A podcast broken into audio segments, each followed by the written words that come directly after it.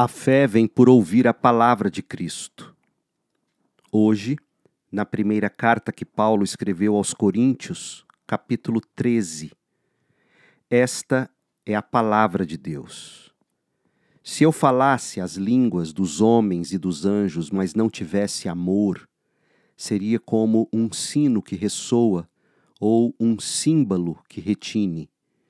Se eu tivesse o dom de profecias, se entendesse todos os mistérios de Deus e tivesse todo o conhecimento e se tivesse uma fé que me permitisse mover montanhas, mas não tivesse amor, eu nada seria. Se desse tudo que tenho aos pobres e até entregasse meu corpo para ser queimado e não tivesse amor, de nada me adiantaria. O amor é paciente e bondoso, o amor não é ciumento nem presunçoso, não é orgulhoso nem grosseiro.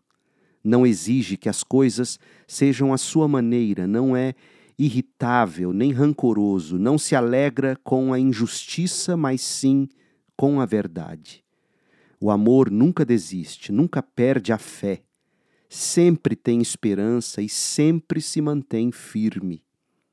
Um dia, profecia, línguas e conhecimento desaparecerão e cessarão, mas o amor durará para sempre.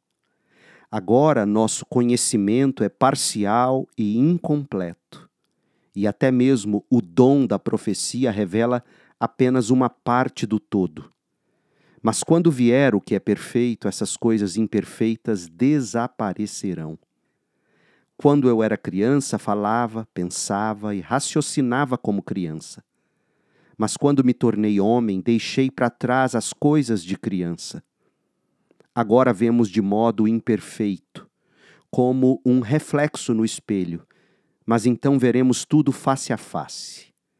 Tudo que sei agora é parcial e incompleto, mas conhecerei tudo plenamente assim como Deus já me conhece plenamente.